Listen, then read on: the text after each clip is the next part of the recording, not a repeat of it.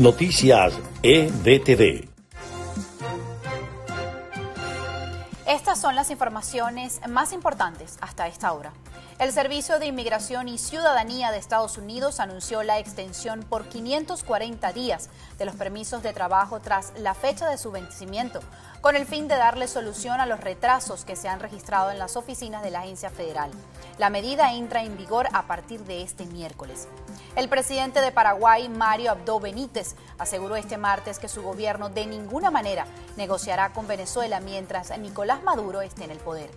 Un documento de la Corte Suprema de Estados Unidos filtrado a la prensa sugiere que el organismo podría anular las garantías constitucionales que permiten la interrupción del embarazo. La difusión del documento generó protestas a favor y en contra de la medida aumentan los países en situación muy grave para la libertad de expresión.